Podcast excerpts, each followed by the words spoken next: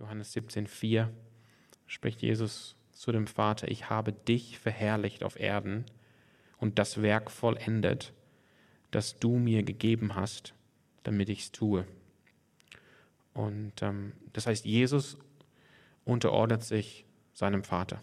Hm. Und Jesus lebt das vor. Und deshalb ist das für uns grundwichtig, dass wir als Christen eine grundsätzliche Haltung und Tugend der Unterordnung leben und pflegen. Mhm. Und wenn wir das nicht tun, dann eigentlich sagt das, wir kennen Jesus nicht.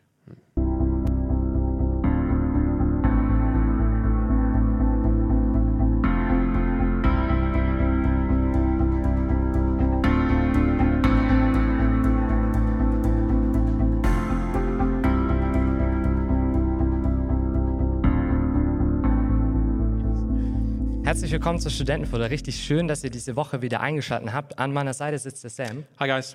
Sam, wir starten heute so richtig tief wieder in das Wort rein und schauen uns nicht die ganze Bibel an, sondern wir schauen uns tatsächlich heute ein einziges Wort an, ja. nämlich das griechische Wort Hypotasso. Genau. Was, was heißt das für alle, die nicht Griechisch studiert haben? Hypotasso heißt auf Griechisch, das ist ein Verb und das heißt unterordnen, sich unterordnen. Genau. Das ist so die, die Kernbedeutung. Ja, und, und was, was wollen wir uns heute Abend da angucken? Also wir sind heute Abend ähm, in einem Stream von Studentenfutter und das ist eine Ad Fontes-Folge. Mhm. Und das heißt, wir wollen zurück zu den Quellen gehen, wir wollen zurück zu dem Urtext gehen und schauen, was, wo finden wir dieses Wort im Neuen Testament, in dem Fall ist es ein griechisches Wort, und was hat dieses Wort zu bedeuten und genau, wo kommt das Wort vor und was können wir da mitnehmen. Cool. Ähm, Lass uns vielleicht am Anfang kurz nochmal sagen, warum wir heute genau dieses Wort ausgesucht haben, oder? Können wir machen, ja. Warum wir es ausgesucht haben? Ja. Ich, also das weißt eigentlich du eher. Ich, ich komme einfach und sage Dinge. Ähm, ich vermute, dass es vorgeschlagen wurde, dass wir mhm. dieses Wort nehmen. Ja. Ähm, genau. Dass, dass aus unserer Zuhörerschaft jemand gesagt hat, hey, wollt ihr jetzt nicht mal ein Ad Fontes machen zu dem Wort für Unterordnen im Neuen Testament? Ja, und ich glaube, dass das auch richtig gut ist, weil das Ding ist, dass, äh, äh, dass Unterordnung oder Hypotasso jetzt nicht einfach nur so ein Wort ist, was man so ein, zwei, drei, vier, fünf Mal oder so in der Bibel findet, sondern es gibt ganz schön wichtige und bedeutsame Verse, die wir alle mehr oder weniger kennen, mhm. äh, wo das Wort drin vorkommt. Und es ist nicht nur so, dass es so ein so ein einzelnes Wort ist, was irgendwie eine klare Bedeutung hat, sondern da baut sich ein ganzes biblisches Prinzip im Endeffekt drumherum auf. Also was ist Unterordnung? Und die Bibel versteht manche Sachen ähm, ja zwar schon immer ähnlich, wie wir das, wenn wir einfach in ein griechisches Lexikon reingucken und sagen, ah, okay, die Griechen, äh, daher kommt das Wort, das ist der Ursprung etymologisch. Ähm, aber manchmal nutzt die Bibel solche griechischen Wörter, und packt die in ihren eigenen Kontext und füllt die auch mit ihren eigenen Bedeutungen. Und deswegen ist es gut, dass wir heute nicht nur griechisch Lexikons dabei haben, sondern, oder Lexika dabei haben, sondern dass wir tatsächlich ins Wort reingucken, uns die Stellen anschauen, wo das drin vorkommt mhm. und gucken, was für ein biblisches Prinzip wir daraus ableiten können. Ja, genau, auf jeden Fall. Ja, ähm, aber tatsächlich, wir wollen, wollen wir irgendwie doch zunächst mal in das griechische Wörterbuch schauen? Ähm, können wir auf jeden Fall machen. Ich glaube, was, was wichtig ist, was wir davor noch einmal klären sollten, dass wenn wir ähm, hier sowas anschauen, also Hypota Unterordnung ist ja immer was, was äh, zwischen Menschen passiert. Und was man immer hilfreich im Kopf haben sollte, wenn man über zwischenmenschliche Interaktion redet oder zwischenmenschliche Prinzipien, die wir in der Bibel finden, dann ist es gut, dass wir nicht unser weltliches oder akademisches Menschenbild hier direkt ansetzen, sondern dass wir äh, uns immer im, Hin also im Hinterkopf behalten, dass wir uns in der Bibel und in der christlichen Weltsicht bewegen mhm. und dass eine christliche Anthropologie, also ein christliches Menschenbild davon geprägt ist, dass wir auf der einen Seite Schriftworte und Verse finden, wo praktisch diese Prinzipien auf eine Art und Weise gegeben werden oder erklärt werden, wie Gott sie sich gedacht hat. Also, dass dieses Zwischenmenschliche das Gute ist, was von Gott gegeben ist. Also du sagst erstmal, dass es Unterordnung gibt, das ist eine gute Sache. Prinzipiell, Gott, Gott hat das ja. geschaffen. Ja, wenn, wenn, Gott das geschaffen hat und wenn wir diese Verse angucken, mhm. wo wir das anschauen werden, wo wir Informationen dafür bekommen, auf welche Art und Weise Gott es geschaffen hat, dann, dann sehen wir da drin, dass das was Gutes ist. Weil die Art und Weise, wie Gott die Menschheit geschaffen hat, ist, dass er sie gut geschaffen hat. Das lesen wir aus Genesis 1 eindeutig raus. Der, Mensch, äh, der Gott, Gott schuf den Menschen und es war sehr gut, was er geschaffen hat. Ja. Und dann müssen wir aber immer auch in Betracht ziehen, dass diese Prinzipien durch die Sünde äh, korrumpiert und zerstört werden und dass diese Auswirkungen, die wir dann in, diesen, in dieser Anthropologie sehen, dass die immer sündenbehaftet ist. Das wäre praktisch so diese zweite Ebene oder diese zweite Blickrichtung, die wir in Betracht ziehen müssen. Mhm. Und das Letzte, also was das, was wir, ursprünglich als gut geschaffen wurde, ist natürlich beeinträchtigt durch die Realität, dass wir in einer gefallenen Welt leben. Genau. Das heißt, wenn wir das jetzt leben oder wenn wir das sehen, dann wir können das jetzt nicht entsprechend dem Ideal leben, was ursprünglich geschaffen wurde von Gott in der, in der Schöpfung. Genau. Aber, Aber, und das ist dann so, das ist dann diese dritte Dimension, trotzdem ist es so, dass wir ähm, im Neuen Testament und dann besonders eben in den äh, Pastoralbriefen sehen, wie jetzt durch also durch Christus die Erlösung stattgefunden hat und wir als Christen wieder diese von Gott geschaffenen guten Prinzipien auf die richtige Art und Weise wieder verstehen und auf die richtige Art und Weise leben können. Und dass wir deswegen die Möglichkeit haben, eben diese Perspektiven auch wieder aus einer erneuerten christlichen Perspektive zu betrachten und wieder neu zu verstehen mhm. und wieder neu in dieses Gute zu bringen, mhm. wie Gott es sich eigentlich gedacht hat. Ja. Also Christus ist der neue Mensch. Genau. Und er ist der neue Adam und er ist jetzt das Haupt für die neue Menschheit. Ja. Und deshalb in Christus ist jeder, jeder, der in Christus ist, ist eine neue Schöpfung. Genau. Und deshalb in Christus können wir beginnen, wieder diese Dinge mit neuem Leben zu füllen, ja. wie Gott sie eigentlich gedacht hat. Also im Endeffekt, wenn, wenn man es zusammenfasst, einfach so als kurze Rahmen, äh, Rahmengedanke, dann ist es immer so, dass wir, wenn wir über die Menschheit nachdenken als Christen, dass wir die Menschen immer als von Gott geschaffen sehen und damit auch als gut sehen dass wir sie aber von der Sünde zerstört und verfälscht und korrumpiert sehen, also eigentlich schlecht sehen und sündhaft und fehlerhaft, aber dass wir eben äh, neu verstehen können, wie durch Christo, äh, Christi Erlösung der Mensch wieder hergestellt und wieder in dieses Gute zurückgebracht werden kann. Mhm. Okay, ja. Also was also heißt, das gilt, das gilt eigentlich für viele Dinge. Im Endeffekt ist es was, was für alles gilt. Okay. Aber natürlich für unser Menschenbild als Christen äh, in einer ganz besonderen Art und Weise. Ja, genau. Aber, aber wir können auf jeden Fall für heute daraus ableiten, Unterordnung an sich ist von Gott geschaffen. Genau. Aber auch wenn wir noch nicht mal die Bibel aufgeschlagen haben, heute Abend, wir, wir wissen, wir sind äh, geschaffen von unserem Schöpfer und wir haben uns ein Stück weit unserem Schöpfer zu unterordnen. Ne? Das ja. ist so die, die Grund, das Grundverhältnis. Und das ist erstmal eine gute Sache. Ne? Ja. Als Gott Adam und Eva geschaffen hat und gesagt hat, das ist sehr gut, ja. ähm, es war klar, die sind geschaffen, er ist der Schöpfer. Genau. Und ja. dieses Verhältnis der Unterordnung ist eine gute Sache, ja. Okay. Ja. Also, ja. Dann lass uns doch mal mit dem Wort einsteigen, äh, was wir heute angucken, nämlich Hypotasso. Ja. Ähm, was, was bedeutet das jetzt im Griechischen? Also Hypotasso, ähm, das ist ein Verb und das heißt unterordnen. Das besteht aus zwei Teilen. Einmal aus Hypo, das heißt, das ist eine Präposition im Griechischen, das heißt so viel wie unter in diesem Fall, also kann unterschiedliche äh, Dinge heißen, wie durch, bei, aber jetzt hier unter. Und tasso ist ein Verb. Tasso heißt einfach äh, setzen, stellen, ähm, auch ordnen, auch einen Rang, einen richtigen Rang setzen. Tasso ist eigentlich ein Begriff aus dem Militär. Mhm. Ähm, liest man sehr häufig in den alten Geschichten von beispielsweise Plutarch, dass über, über wie ähm, Armeen sich ähm, bewegen vor einer Schlacht, vor einem Kampf. Ähm, das heißt, ist ein relativ einfaches Verb. Das heißt einfach ordnen, an den Rang stellen, setzen und dann Hypo-Präposition unter, dann haben wir unterordnen. Also mhm. ziemlich, ziemlich einfach, nicht, ja, mhm. genau. Aber das heißt, es will eigentlich sagen, in ein Verhältnis der Unterordnung setzen. Also unterordnen heißt, ich, da, da wird jetzt ein Verhältnis der Unterordnung geschaffen.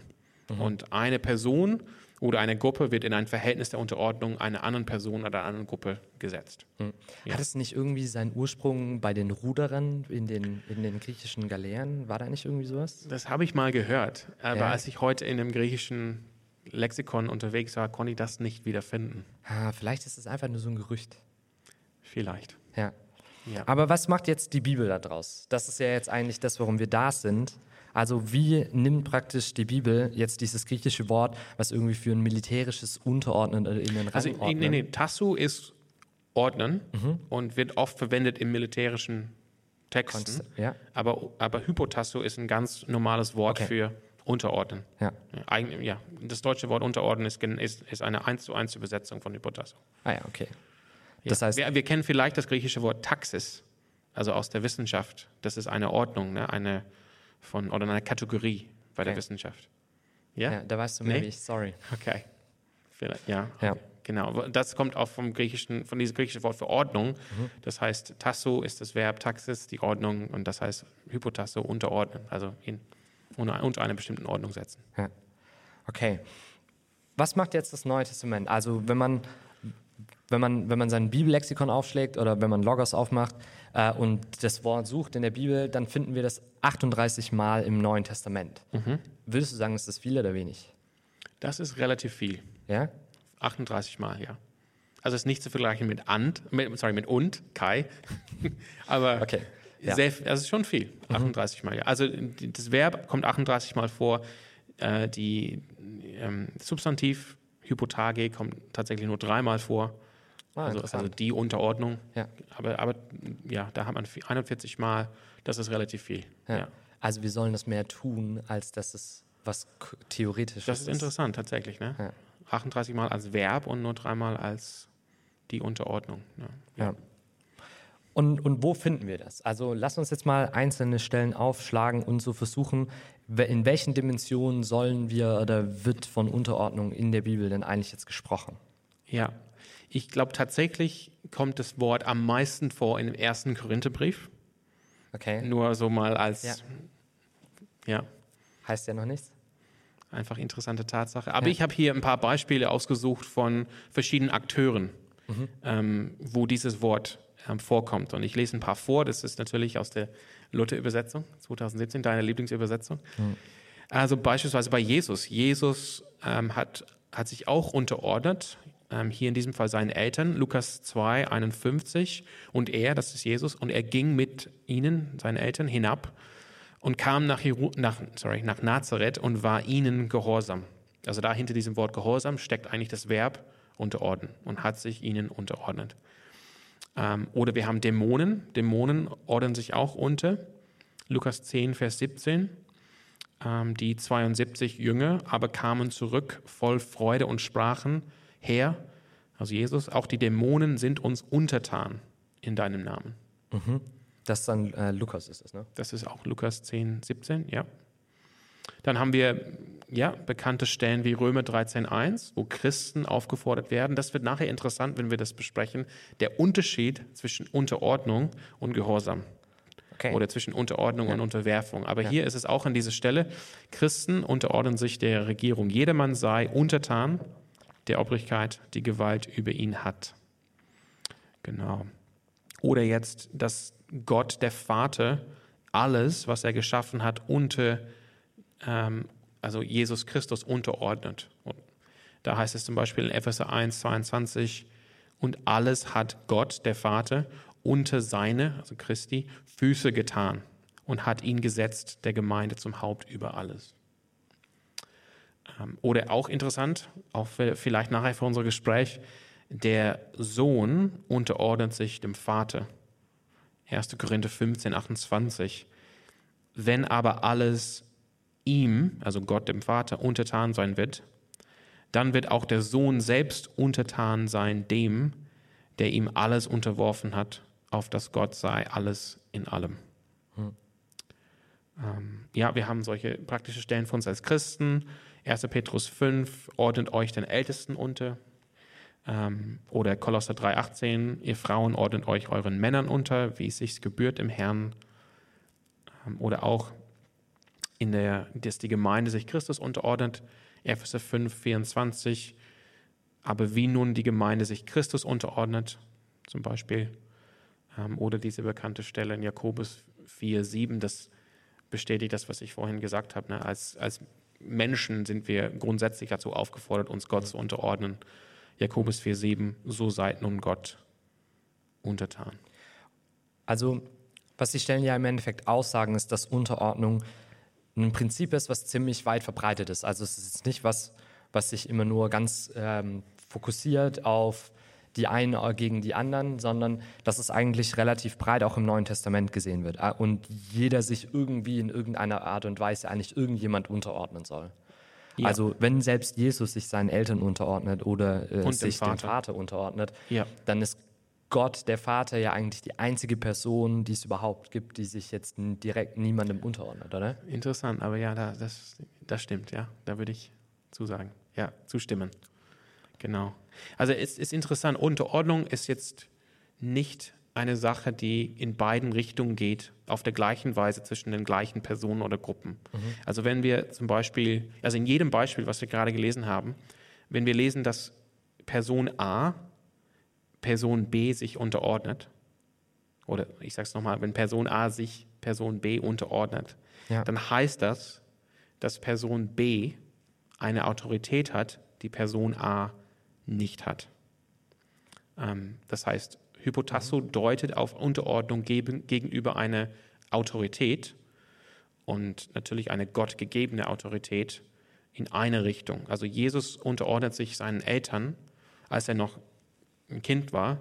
Ja. Das heißt, das ist, das ist so eine Einbahnstraße hier. Es ist jetzt nicht so, dass seine Eltern sich, äh, sich Jesus unterordnen in dem Fall, weil ja. in, in, in, dem, in, dem, in der Zeit haben Jesu Eltern eine Autorität, die er nicht hat.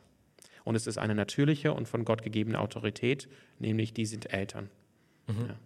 Ja. ja. Wenn ich dich jetzt herausfordern darf, Sam, ja. es gibt trotzdem diese eine Stelle in Epheser, meine ich war das, wo es heißt, ordnet euch einander unter. Ja.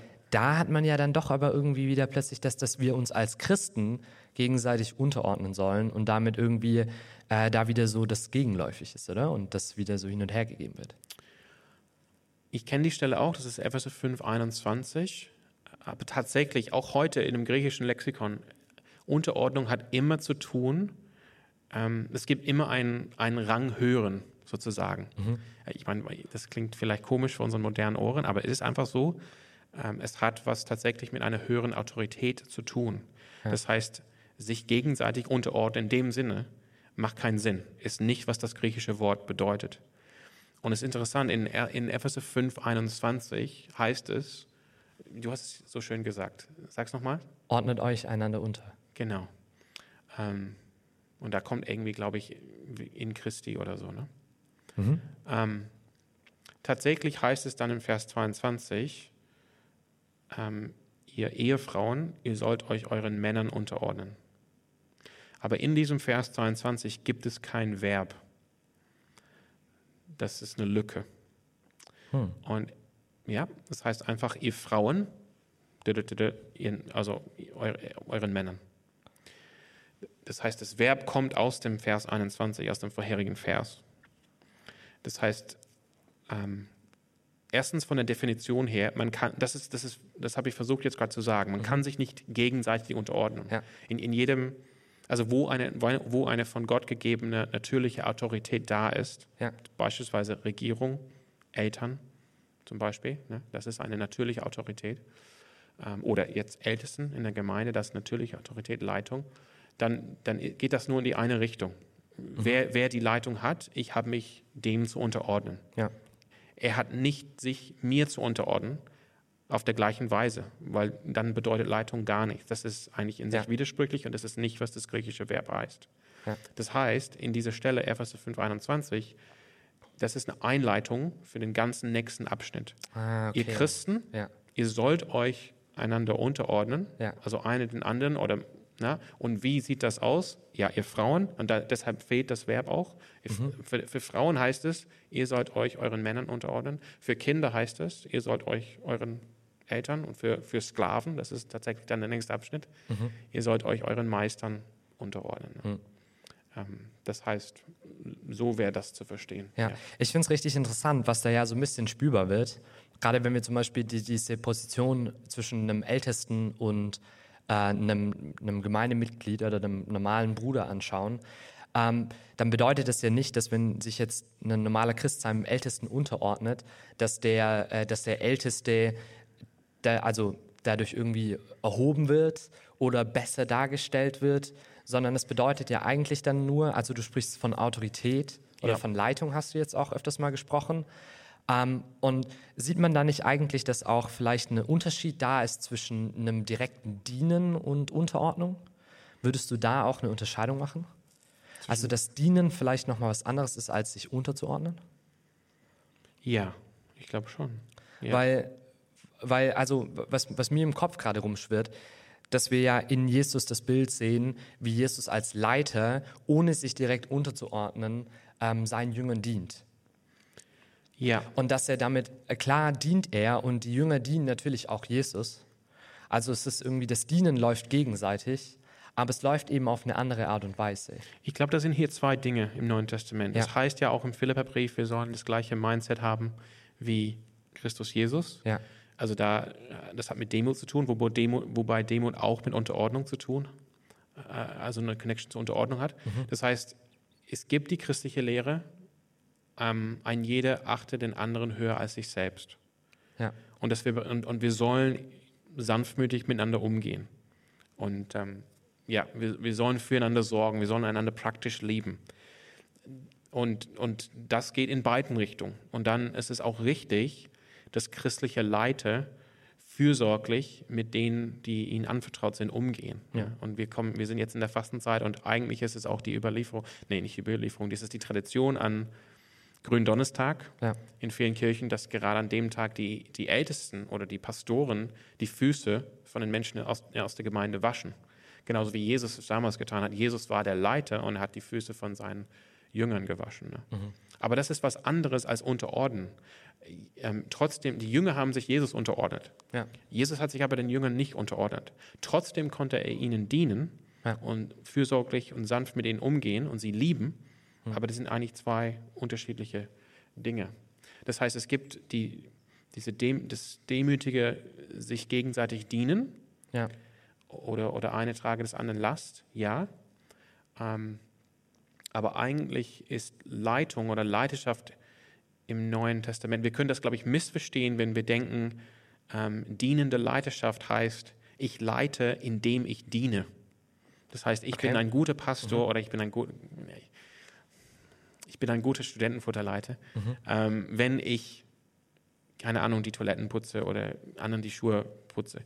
Das ist, das ist nicht verkehrt, die Toiletten zu putzen oder Schuhe zu putzen, aber das ist, dafür bist du nicht da, sondern dienende Leiterschaft im Neuen Testament heißt, ich, ich diene, indem ich leite. Es braucht gute Leitung, jemand muss das machen und da diene ich den anderen, indem ich, wenn ich qualifiziert bin und berufen bin und anerkannt bin, leite.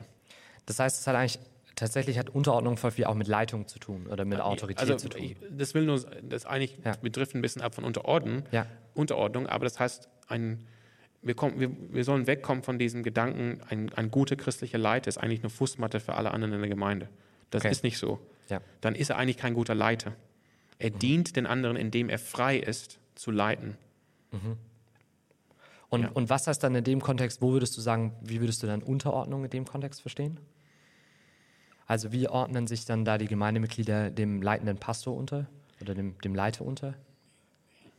Sie, sie unterordnen sich dieser Leitung. Ne?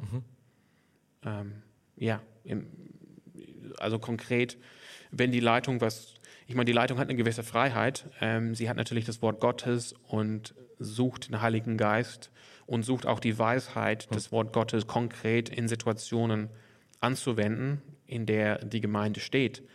Und da haben sie auch eine gewisse Freiheit, auch Dinge zu entscheiden, auch Dinge von den Mitgliedern der Gemeinde oder ne, von den Christen zu verlangen. Ja. Sag, hey, komm, wir, wir machen das jetzt. Und Unterordnung heißt, ich, ich ordne mich dieser Leitung unter. Ich ziehe grundsätzlich mit, wenn die Leitung jetzt nicht gegen das Wort Gottes vorgeht. Ne? Ja, Ja, zum ich glaub, Beispiel. also ich- das, das genau, ist natürlich sehr allgemein, aber Ja.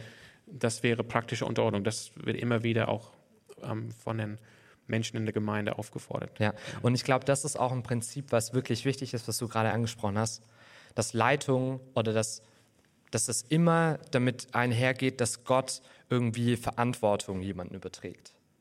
Und Ja. alle, alle diese Personengruppen, die du hier genannt hast, also sei es die Eltern von Jesus, sei es Eltern im Allgemeinen, sei es die Ältesten, seien es die Männer, die haben von Gott auf eine gewisse Art und Weise ja hier Verantwortung bekommen. Und dementsprechend sollen sich alle, die damit was zu tun haben, sich dann diesen Verantwortungen ja auch ein Stück weit unterordnen. Oder Ja. die sollen dann mitziehen und die sollen die Möglichkeit geben, dass diese Verantwortung von Gott ausgelebt werden kann. Genau, wir also, haben, als so verstehe ich diese Texte hier auch. ja, als wir, als wir das jetzt vorbereitet haben, als wir da, wir waren da unterwegs, ne, Ja. ähm, von Österreich wieder nach Deutschland und wir haben uns da Gedanken gemacht, so und haben und kamen jetzt auf eine Definition von Unterordnung. Also wir haben jetzt die Definition aus dem Wörterbuch, okay, unterordnen. Ne? Äh, Das heißt an einen an einen Rang setzen. Und wie- das ist mir ganz wichtig, dass das klar ist. Griechisches Unterordnen, da gibt es sowas wie gegenseitiges Unterordnen im Sinne von ähm, jetzt machst du und jetzt darf ich, so- sondern es geht immer darum, es, es gibt ein Verhältnis von unterschiedlicher Autorität von Gott gegeben und der oder die, die jetzt diese Autorität nicht hat, unterordnet sich dem, der das hat in dem Fall. Ein Kind unterordnet sich immer seinen Eltern. Es geht nicht in die andere Richtung. So funktioniert Unterordnung. Ähm, aber dann haben wir eigentlich eine Definition jetzt festgelegt, dass, die uns vielleicht hilft, das auch praktisch, ja, besser praktisch drüber nachzudenken. Ja. Wie sieht das aus? Ich, ich würde sie mal vorlesen und dann kannst du vielleicht ein, zwei Sätze dazu sagen noch. Also wir verstehen Unterordnung so, dass es bedeutet, jemand anderem durch zum Beispiel bewusste Unterstützung oder durch Vertrauen dazu zu befähigen, seine Verantwortung Gott gegenüber gerecht zu werden. Lies das nochmal vor. Also Unterordnung bedeutet, jemand anderem durch bewusste Unterstützung und Vertrauen dazu zu befähigen, seine Verantwortung Gott gegenüber gerecht zu werden. ja, ich finde das schön. Von wem ist das? Von uns. Nee, ich finde das tatsächlich schön. Ähm, ja, ist interessant, weil wir werden nachher, glaube ich, sicher über Missverständnisse der Unterordnung sprechen. Ähm, ich finde, das ist sehr positiv hier ähm, definiert. Ne? Das heißt, hier steckt auch ähm, ein Verständnis von christlicher Nächstenliebe da. Ne? Ich erkenne, ja, es gibt von Gott gegebene Autoritäten. Und Gott beruft Menschen in diese Autorität. Gott beruft Menschen in diese Leitung. Das heißt, und, und wenn das so ist, dann ist das auch eine gute Sache. Und Unterordnung heißt, ich, ich sehe, dass jemand diese Berufung hat und diese Leitung hat und diese Autorität hat. Ähm, ob das jetzt ein, ein- ein, Kind ist, seinen Eltern gegenüber oder ne, Leute in der Gemeinde. Und ich sage, ja, ich möchte das bewusst unterstützen. Ähm, es heißt auch in Hebräer 13, 17, folgt euren Leiten oder eigentlich gehorcht euren Leiten, damit, wenn sie euch leiten, sie das nicht mit Seufzen tun. Dann das wäre nicht gut für eure Seele. Ne? Ja. Und wir kennen alle Leute, die ja dabei sind und mitziehen, aber nicht gerne. Ja. Und, die, und die verursachen schon ein Seufzen. Ja. Und hier, hier ist es so, ja, Unterordnung bedeutet jemand anderen durch bewusste Unterstützung. Ich, ich entscheide mich freiwillig dafür, diese Autorität zu unterstützen und auch ein grundsätzliches Vertrauen mitzubringen. Ne? Da gibt es auch so viel Missvertrauen gegenüber Autorität, gegenüber Macht. Ich glaube, ich spreche mir auch später an, Macht ist generell suspekt. Deshalb ist christliche Unterordnung, ich entscheide mich freiwillig dafür, bewusst jemand in Autorität zu unterstützen, mitzuziehen, ähm, nicht ständig mal im Wege zu stehen oder hinterher zu hinken oder in eine völlig andere Richtung abzudriften ähm, oder einfach mal zu verschwinden Ja. Ähm, wie Johannes Markus einfach verschwunden ist, ne, bei der zweiten, bei der ersten Missionsreise von Paulus und Barnabas. Ne? Ja. Die ziehen los, haben eigentlich einen Auftrag und dann in, in, in Perge angekommen, sagt Johannes Markus, das war's, ich, ich bin weg. Ne?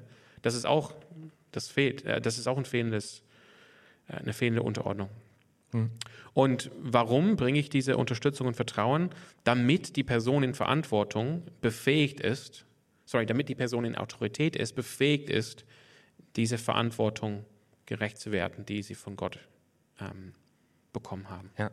Und was ich wichtig finde, also was mir auch wichtig war, wir haben hier ganz gezielt, also du hast vorhin von Autorität gesprochen, in diese Definition steckt jetzt nichts von Autorität mit drin. Ja. Weil das Problem ist, glaube ich, und das hatten wir auch viel diskutiert, dass ja ähm, Autorität heutzutage immer gefühlt falsch verstanden wird. Und dass Autorität eigentlich grundsätzlich immer so was Negatives ist. Uh, die Person ist autoritär, die zwingt mir jetzt seinen Willen auf. Ähm, ist interessant. Ich finde, autoritär klingt auf jeden Fall negativ. Und Ähm, Autorität geht noch, Macht, schlimm. ja. Und deswegen haben wir uns hier äh, dazu entschieden, praktisch Autorität zu ersetzen durch gelebte Verantwortung. Ja, ich finde das auch eine sehr gute Definition. Autorität ist gelebte Verantwortung. Ja. Genau. Wer seine Verantwortung lebt, Ja. ausübt, der übt dann Autorität aus. Ne? In diesem Begr Bereich, ne? wo Ja. er die Verantwortung lebt. Ja, und ich meine, wir hatten, wir hatten tatsächlich ja länger darüber diskutiert. Du hattest das ähm, Zitat von Mark Driscoll dann mit reingeworfen, äh, dass du meintest, äh, die Leute, also dass es nicht so sei, also Mark Driscoll hat wohl mal gesagt, dass die Veran nicht die Verantwortung haben, die, äh, also die, die Autorität haben, haben, übernehmen dann Verantwortung, sondern die, die Verantwortung übernehmen, die bekommen von den anderen die Autorität, das dann auch umzusetzen oder durchzuziehen. Also er hat praktisch diesen Spieß rumgedreht und hat gesagt, wenn jemand in eine Verantwortung hineintritt, dann merken das andere Leute und dann geben sie ihm die Autorität, das auch durchzuführen. Ja. Und das, das ist interessant. Ja, er hat auf, also auf Englisch original heißt es Authority comes to those who take responsibility. Hm, danke. Ähm, aber das kann sowohl positiv als auch negativ laufen. Ne? Ja, Ähm, grundsätzlich denke ich, ist es gut, wenn wir Verantwortung übernehmen. Und ich denke, wir haben ein grundsätzliches Defizit davon, Ja. auch in unseren Gemeinden. Aber jetzt, jetzt unabhängig von dem Gemeindekontext, es kann auch negativ sein, dass jemand Verantwortung übernimmt, wo er eigentlich diese Verantwortung nicht übernehmen soll, deshalb eine Autorität bekommt, die er nicht haben soll. Ne? Es ist, also Mark Driscoll beschreibt eigentlich einfach eine natürliche Funktion, dass wenn Menschen beginnen, Verantwortung zu übernehmen, dann werden sie sehr schnell anerkannt, ah, sie haben hier die Autorität. Ne? okay. Das ist einfach so, so, so funktioniert das zwischen Menschen in, menschlichen, in menschlicher Gemeinschaft. Ne? Ja. Ob das eine Gemeinde ist, ein Verein, Genau, und Familie. deswegen würdest du auch sagen, dass, also deswegen ist ja das von Gott gegeben auch so wichtig. ja. Dass es eben nicht eine Verantwortung ist, die wir Also uns... ich, ich, ich gebe einfach mal ein Beispiel. Ja, bitte. In meiner Familie. Wenn ich als Vater passiv bin Mhm. oder abwesend bin und ein Kind von mir beginnt Verantwortung zu übernehmen und dann über die Geschwister zu herrschen, Mhm. dann ist dann äh, das folgt, also das, das läuft nach diesem Prinzip, aber das ist nicht gut. Mhm. Weil eigentlich ist, das, ist, ist diesem Kind diese Autorität nicht gegeben. Ja. ja. Oder wir hatten es wir hatten's davon, wenn Freunde kommen und plötzlich in anderen Familien anfangen, Autorität zu, auszuüben oder Verantwortung zu übernehmen. Sag das nochmal, wie war das? Wir, wir hatten das, glaube ich, irgendwie, dass wenn, äh, wenn Benny jetzt zu dir nach Hause kommen würde und anfangen würde, praktisch für euch einzukaufen und äh, deine, deine Jungs von der Schule abzuholen und sie zu erziehen und ihnen abends vorzulesen und sie ins Bett zu bringen, dann würde er Verantwortung übernehmen, aber das ist eigentlich ja nichts Gesundes, wenn er das Ja, wer, wer, wen hast du jetzt gesagt? Benny, Benny. ja. Benny hält es aus. Okay. Ja. Ich kenne viele Genau, also- Bennys, aber ja. Also das ist nicht, das ist nicht der Punkt, sondern der Punkt ist tatsächlich, dass diese Verantwortung von Gott kommt. Und was da ja auch mit drin steckt, ist, dass wir, äh, und das ist ja das, was Jakobus auch meint, wir sollen uns im Endeffekt alle Gott unterordnen. Und wenn wir den Autoritäten, die Gott eingesetzt hat, wenn wir uns denen unterordnen, dann ordnen wir uns im Endeffekt auch Gott unter. Ja, Das eigentlich ist ja auch im Endeffekt so ein, das ist ja nochmal so ein zentraler Punkt irgendwie. Und ich denke, eigentlich ist das Problem in unserer Welt, Ja. du hast es angesprochen, dass Menschen sich Gott nicht unterordnen. Weil sich Gott unter, unterzuordnen ist eigentlich das Fundament und der Start, der Anfang für alle andere Unterordnung. Und wenn ich mich weigere, Gott zu unterordnen, dann, dann werde ich auch nicht die natürlichen Autoritäten anerkennen, die Gott geschaffen hat und werde mich dementsprechend auch nicht diesen natürlichen Autoritäten unterordnen. Wenn ich mich Gott unterordne, wenn ich grundsätzlich bereit bin, das zu tun und erkenne, Gott ist ein guter Gott, die natürliche Ordnung, die er geschaffen hat, sind, sind gut, aber nicht nur gut, sie sind auch notwendig und die sind auch schön. Und ähm, dann werde ich mich auch unterordnen. Also es ist wie, wie so eine Pyramide. Ne? Ja. Wenn ich es wenn ich's hier richtig habe, dann sind die Chancen gut, dass ich dann an jeder Ebene gut mache. Ne? Ja, und ich glaube, das ist was, das ist mir nochmal neu. und, und sorry, wenn ich das Ja. noch ergänzen, ich glaube schon, dass wenn ich dann sage an gewissen Punkten, ich bin nicht bereit, mich zu unterordnen, Ja. dass das eigentlich deutet auf ein Problem mit meiner Unterordnung Gott gegenüber. Okay. Also Ja. da gibt's, das ist ein Riesenthema. Es gibt natürlich auch Machtmissbrauch. Es gibt den Fall, wo natürliche Autoritäten diese, diese Autoritäten missbrauchen, Ja. wo Widerstand tatsächlich richtig und wichtig ist. Ja. Aber sagen wir mal, das ist nicht so. Wenn ich aber grundsätzlich sage, nein, als, als Kind, ich bin nicht bereit, mich meinen Eltern zu unterordnen oder als in der Gemeinde, ich bin nicht bereit, mich der Geistesleitung zu unterordnen, dann, dann sagt das was aus über meine Gottesbeziehung. Ja. Ja. Und ich glaube, da ist es vielleicht wichtig, kurz oder jetzt auch mal zu überlegen oder nochmal drüber zu sprechen, was es eigentlich nicht bedeutet oder was Unterordnung nicht bedeutet. Ja. Weil ich glaube, wenn wir, also wenn wir uns Leuten unterordnen wollen und wenn diese Unterordnung bedeutet, dass wir sie bewusst und aktiv unterstützen und dass wir ihnen vertrauen, dass sie die Verantwortung, die Gott ihnen gegeben hat, dass sie die ausführen können, dann bedeutet das ja eigentlich zum Beispiel, wenn eben Machtmissbrauch herrscht oder wenn jetzt der Leiter Dinge tut, die nicht in Gottes Willen sind, dann ist es eigentlich ja wichtig, dass wir die Person daran erinnern, dass sie Verantwortung vor Gott hat. Und dann ordnen wir uns ja diese Autorität unter, indem wir sie daran erinnern, Absolut. dass sie eigentlich hier Dinge anders tun sollte. Also Unterordnung bedeutet ja nicht in dem Fall, ich schweige einfach und ich nehme alles hin, Ja. sondern es bedeutet, dass ich einen Blick darauf habe, dass diese Autorität, ähm, dass diese Autorität, die sie von Gott gegeben hat, tatsächlich gottgefällig auch ausleben kann. Ja, das finde ich gut. Und es ist auch da, wäre auch wichtig zu ergänzen, nur Gottes Autorität ist absolut. Ja. Das heißt, Unterordnung Gott gegenüber, das ist die eine absolute Unterordnung. Alle anderen Autoritäten, die Gott gegeben hat, sind menschliche Autoritäten und die sind begrenzt und die haben gewisse Sphären. Ja, Wir haben mal diese Serie gemacht. Ja, stimmt. Wir hatten. ähm, gewisse Mandaten, wo sie verfügen können. Und wenn sie außerhalb von diesen Mandaten verfügen, dann, dann ist es eigentlich nicht richtig, dass wir uns denen dann unterordnen. Also das, sondern, aber, aber genau, wie, du es ges- wie, du, wie du gesagt hast, Unterordnung heißt nicht blindes Gehorsam, sondern ich, in dem Moment, wo ein Machtmissbrauch erfolgt, dann ist es der Geist der Unterordnung zu sagen, stopp, erinnere dich an deine von Gott gegebene Autorität. Hm. Das ist ein Geist der Unterordnung und ähm, nicht der Rebellion. Ne? Ja. Was würdest du sagen, was ist Unterordnung sonst noch nicht? Also, was sind so, wo würdest du sagen, sind für dich nochmal so klassische Missverständnisse in diesem Prinzip? Was wir nicht in der als Bibel wir darüber gesprochen haben, wir haben Ja. natürlich, das ist wichtig, ähm, auch in der Schrift gibt es diesen Unterschied. Unterordnung ist nicht das gleiche wie Unterwerfung Ja. und es ist nicht das gleiche wie Gehorsam. Ja. Ähm, du hast das schön gesagt. Was, was war jetzt deine Definition von Unterwerfung? Ähm, Irgendwie, wo, wo ja, genau, genau. Also mein Gedanke war, dass Unterordnung bedeutet, sich mit dem, mit dem, mit dem Willen oder dem Geist der anderen Person eins zu machen. Also diesen Willen und diese Mission zu einen. Und Unterwerfung bedeutet, den eigenen Willen zu vernichten, Ja, um den anderen frei laufen zu lassen. genau. Und das ist es eben nicht.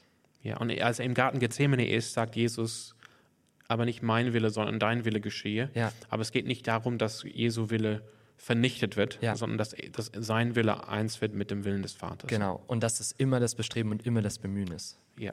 Also Unterwerfung wäre, der Wille des Einzelnen wird dann vernichtet. Ja, Ja. Das ist nicht biblische Unterordnung. ja, Und Gehorsam ist auch anders. Das ist interessant, weil ähm, beispielsweise werden Kinder aufgefordert, wobei ich, man muss fairerweise sagen, das kann man nicht ganz sauber analytisch trennen im Neuen Testament. Ja. Es gibt unterschiedliche Wörter, also es gibt Hypotasso ist ähm, Unterordnen und Ypakuo ist Gehor Gehorchen. Und die sind nicht, man kann das nicht sagen, okay, immer wenn jetzt nach, unserem, nach unserer Darstellung ja, findet man Hypo- Hypotasso und dann an anderer Stelle Hypakuo, sondern manchmal gibt es da, die werden durcheinander gemischt. ja, aber, aber, das ist ja normal bei Sprache. genau, aber grundsätzlich würden wir sagen, Kinder sind aufgefordert, interessanterweise, Kinder sind aufgefordert, ihren Eltern zu gehorchen. Mhm.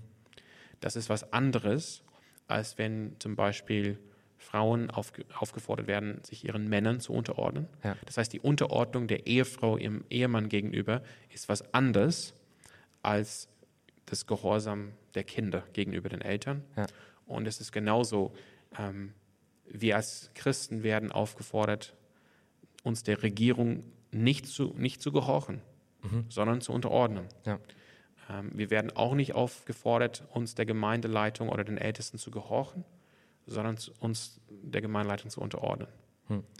Ja, das heißt, wenn man Kinder sollen tatsächlich ihren Eltern gehorchen. Und das heißt, sie sollen grundsätzlich tun, was die Eltern sagen.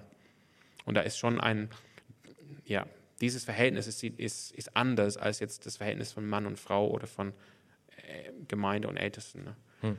Und ähm, Unterordnung ist nicht blinder Gehorsam.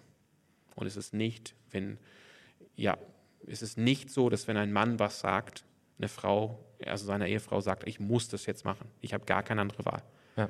Das ist es nicht. Und ebenfalls, wenn die Regierung sagt, ihr müsst das machen, Ja. dann ist es nicht so, dass wir als Christen sagen, okay, wir müssen das jetzt machen. Wir haben gar keine andere Wahl. Sondern wir haben einen Geist der Unterordnung.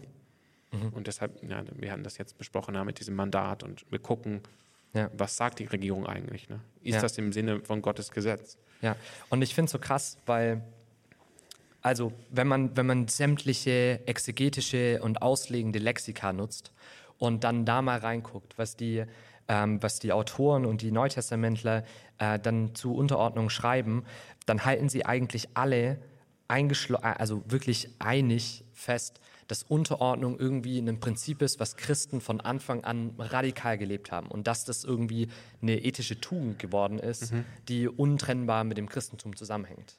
Und ich finde es, glaube ich, wichtig, dass, ich, dass man da auch das so in Betracht zieht, dass Paulus sich eigentlich rühmt dafür, dass wir uns einander unterordnen sollen und dass wir Unterordnung aktiv leben sollen und dass das was Gutes und was Richtiges ist, als Christen das zu tun. Und das ist ja für Paulus immer ganz stark damit verknüpft, dass wir einfach ähm, Gott in Kontrolle sehen und Gott in der Kraft sehen, äh, die er tatsächlich hat und die er auswirkt. Und dass wir, indem wir dieses größere Vertrauen Gott gegenüber haben, dass wir auch bereit sind, ähm, dann in dieser Gesellschaft, in der wir uns befinden, äh, den Platz da einzunehmen, in den Gott uns gestellt hat. Und dass wir nicht praktisch kriegerisch und revolutionär vorgehen müssen in all unseren Lebensgebieten, weil wir Angst haben müssen, dass wir irgendwie das ist, glaube ich, das Machtding. Ne? Das ist, glaube ich, dieses Machtproblem. Ich muss mich nicht um meine eigene Macht kümmern und ich muss nicht schauen, dass ich genug Macht habe, um zu überleben, sondern ich kann eigentlich das alles Gott geben und damit bin ich frei, eigentlich mich unterzuordnen, weil ich weiß, dass meine Macht in Gottes Händen liegt. Das ist ja eigentlich so ein bisschen dieser Kern, warum das dann befreit wird und warum Paulus uns so viel daran erinnert, hey, es ist okay und ordnet euch ruhig unter. Ja. Ja, und ich denke, die, der Grund, warum, warum die Unterordnung eine, eine fundamentale christliche Tugend ist, liegt in der Person von unserem Erlöser, von Jesus Christus. Und ähm, ja, ich, ich denke, weil wir, wir als Christen sind Nachfolger Jesu. Ja, Das heißt, wir wollen Jesus nachahmen, auch an dieser Stelle. ja, Und ähm, ich finde das richtig spannend. Jesus Christus als ewiger Sohn Gottes, als ähm, wahrer Mensch und wahrer Gott, Hm.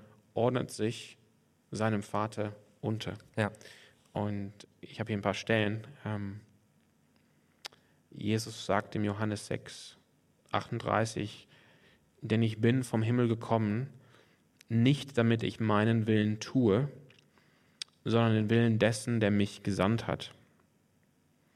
Oder Johannes 5, 19, ähm, da antwortete Jesus und sprach zu ihnen, wahrlich, wahrlich, ich sage euch, der Sohn, meint sich selbst, kann nichts von sich aus tun, sondern nur, was er den Vater tun sieht. Denn was dieser tut, das tut in gleicher Weise auch der Sohn. Hm. Ähm, oder dann halt am Ende in diesem bekannten Gebet, Johannes 17, 4, spricht Jesus zu dem Vater, ich habe dich verherrlicht auf Erden und das Werk vollendet, das du mir gegeben hast, damit ich es tue. Und ähm, das heißt, Jesus unterordnet sich seinem Vater. Hm. Und Jesus lebt das vor. Und deshalb ist das für uns grundwichtig, dass wir als Christen eine grundsätzliche Haltung und Tugend der Unterordnung leben und pflegen. Und wenn wir das nicht tun, dann eigentlich sagt das, wir kennen Jesus nicht. Also wir kennen Gott nicht. Ne? Ja. Vielleicht ist das ein guter Gedanke, um auch jetzt irgendwie hier zu enden. Ähm, ich finde es schön, diese, diese Unterordnung innerhalb der Trinität. Ähm, Timothy Keller, beziehungsweise ich, also, also mit seiner Frau zusammen, ich, das ist ein bisschen schwierig, die haben das Buch leider zusammengeschrieben, deswegen kann ich jetzt nicht sagen, wer genau das gesagt hat. Aber ja. sie beschreiben diese Unterordnung von Jesus dem Vater gegenüber als ewiger Tanz der Dreieinigkeit. Also es ist praktisch ein Spiel und es ist eine, eine vorherrschende Charakter- oder Beziehungshaltung, die Jesus freiwillig gegenüber dem Vater einnimmt. Und der Vater sich aufgrund der Unterordnung, das ist dann Philippa, äh, sich ja aufgrund der Unterordnung von Jesus dazu entschließt, Jesus über alle Maße zu erhöhen und ihm im Endeffekt die Welt und alles hinzulegen. Und dieses ständige sich unterordnen und erhöht werden und gewertschätzt werden, ähm, das ist im Endeffekt diese, diese Grundbeziehung, die wir in der Dreieinigkeit finden. Ja. Und indem wir uns als Christen, das ist das, was Keller dann sagt, bereitwillig in dieses Prinzip hineingeben, spiegeln wir eigentlich einen wes wesentlichen Charakterzug von, von Gott wieder. Und das ist ein starkes Zeugnis nach außen auch.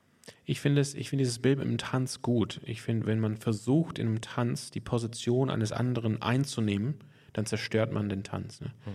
Ähm, Tanz heißt, ich erkenne meine Position und ich erkenne die anderen Positionen und wir fügen uns, dass es einfach läuft ne? und dass es hm. schön ist und dass es genau. Aber ich finde, das mit der Dreieinigkeit, ähm, ja, weil wir bekennen natürlich, dass Gott, dass, dass der Vater Gott ist und dass der Sohn Gott ist. Und zwar, der Vater ist nicht mehr Gott wie der Sohn, sondern ja. beide haben die alle Eigenschaften der Gottheit vollkommen.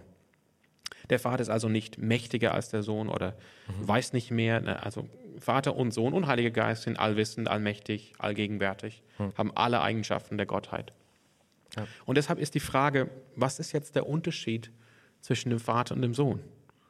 Und ähm, ja, was ist der Unterschied zwischen dem Vater und dem Sohn? Tatsächlich, das haben unsere Freunde da aus Kappadokien, Basilius, zum Beispiel, äh, von Caesarea, Gregor von Nyssa und Gregor von Nazianz, erkannt, ähm, vom Wesen her ist Gott eins. Wir bekennen einen Gott, aber wir bekennen einen Gott in drei Personen. Das heißt, das, was den Vater unterscheidet vom Sohn, ist nicht Wesen, sondern Beziehung. Und der Vater ist nämlich der Vater und der Sohn ist der Sohn. Das heißt, das, was ihn unterscheidet, sind, sind ihre, ist ihre Beziehung. Und deshalb finden wir immer in der Schrift, es ist immer der Vater, der sendet. Es ist immer der Vater, der diese Autorität hat.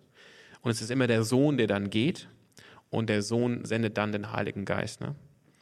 Das, und ja, so ist es. Äh, ja, wir, können das nicht austauschen. Es ist jetzt nicht der Vater, der am Kreuz stirbt, es ist der Sohn. Mhm. Und der Sohn tut das, weil er sich dem Vater unterordnet. Mhm. Aber auf der anderen Seite, wir dürfen nicht vergessen, der Sohn ist gleichwertig Gott, er ist gleich ewig, er ist gleich mächtig. Und das heißt, die Trinität zeigt uns, dass, ähm, dass Unterordnung an sich nichts zu tun hat mit weniger Wertsein. Verstehst du, was ich meine? Mhm. So, ne? Der Sohn ja. ist genauso Gott wie der Vater. Ja? Er ist genauso mächtig, genauso allmächtig und so weiter. Hat alle Eigenschaften der Gottheit in sich vollkommen. Ähm, und das heißt, Unterordnung zeigt, also Jesus unterordnet sich in alle Ewigkeit dem Vater. Ja. Weil das ist, was es bedeutet, dass er der Sohn ist. Sohn ja. im Vergleich zu Vater. Ne? Was, was will diese Beziehung sagen? Mhm. Ne?